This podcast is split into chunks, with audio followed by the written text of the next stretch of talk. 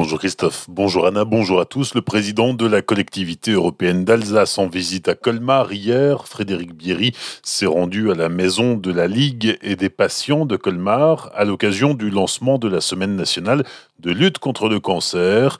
C'était pour lui l'occasion de découvrir l'importance du lieu dans l'accompagnement des malades et de leurs familles.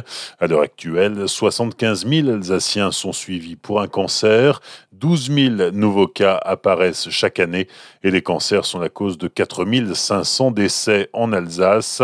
Selon les professionnels de la lutte contre le cancer, les priorités pour l'Alsace sont la vaccination contre le papillomavirus, qui est l'un des responsables des cancers du col de l'utérus notamment. Autre priorité, la création d'un registre régional du cancer afin d'identifier les disparités territoriales. On va mettre le paquet, a promis Frédéric Bierry. Sur le front de la pandémie, le nombre de malades hospitalisés en réanimation repart à la hausse. Ils étaient 100 précisément hier soir, selon les derniers chiffres de Santé publique France. Au total, 678 malades de la Covid-19 sont pris en charge dans les hôpitaux du Bas-Rhin et du Haut-Rhin. Hier, 5 décès ont été constatés. Du côté de la vaccination, le nouveau centre de Gubwiller ouvre ce matin, en plus de ceux de Ribeauvillé et Wittenheim, ouvert hier. Pour prendre rendez-vous, deux sites internet santé.fr ou doctolib.fr et un numéro de téléphone, le 09 70 81 81 61.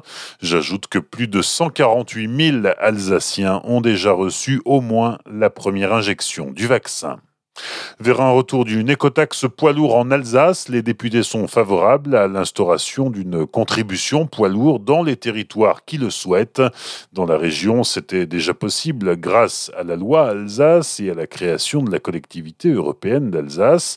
Et cela devrait se concrétiser à l'horizon 2024-2025. Cette taxe poids lourd permettrait de repousser environ 2000 camions qui traversent les deux départements alsaciens chaque jour sur des axes gratuits. Outre-Rhin, en 2005, nos voisins ont mis en place une taxe pour les poids lourds, qui a naturellement reporté une grosse partie du trafic routier sur la 35. La 35, parlons-en. Hier matin, le peloton motorisé de Célestat traquait les poids lourds qui enfreignent l'interdiction de dépasser à hauteur de Célestat. Entre 8h et 11h30, les gendarmes ont constaté 8 dépassements de poids lourds, 6 téléphones en main, 6 conduites sans ceinture de sécurité et 3 infractions à la législation du transport routier. Les conducteurs ont été verbalisés et puis le conducteur d'un semi-remorque a été contrôlé positif aux stupéfiants. Il avait fumé du cannabis. Son permis de conduire lui a été retiré. Les gendarmes ont constaté une vingtaine d'autres infractions. C'est un autre chauffeur de la même société qui est venu récupérer son véhicule. Un mot de sport, il y a du basket ce soir pour la SIG qui se déplace en Grèce pour affronter l'AEK Athènes. La rencontre débute à 18h30 et est à suivre en direct sur le réseau social Twitch.